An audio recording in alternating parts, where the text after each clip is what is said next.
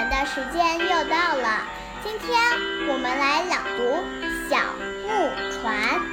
每当我看见珍藏在抽屉里的那只精致的小木船，就会想起陈明来。上小学一年级的时候，陈明和我是同班同学，我们俩家离得很近，每天我们一起上学，回家一起温习功课，我们成了形影不离的好朋友，一直到四年级。有一天，发生了一件不愉快的事，我们俩温习完功课。把自己建模小组做的小木船拿出来玩，我见他那只做的很精致，就拿的看，总舍不得放下。不料我一失手，啪的一声，小木船掉在地上摔坏了。他一眼看急了，哭着要我赔。我上前分辨说。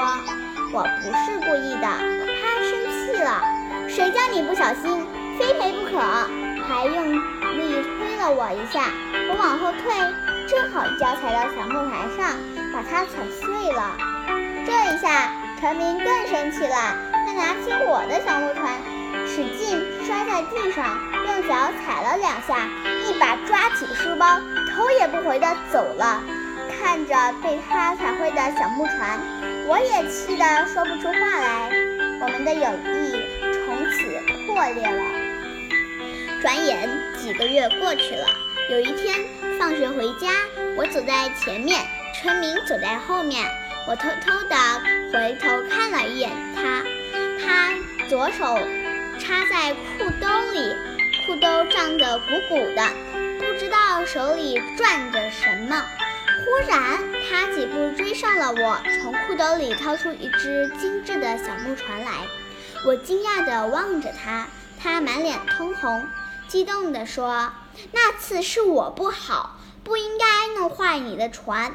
明天我们家就要搬走了，我做这了这只小木船送给你，留个纪念吧。”说着，他把小木船塞到我手里。想想那天发生的事。本来是我的错，望着他那双热情的眼睛，我一句也说不出来，只是紧紧地握着他的手。陈明跟着他的爸爸妈妈搬到外地去了。那天以后，我们俩再也没有见过面。我把他送我的小木船珍藏在抽屉里，一看见这只小木船。我就好像看到了陈明站在我的面前。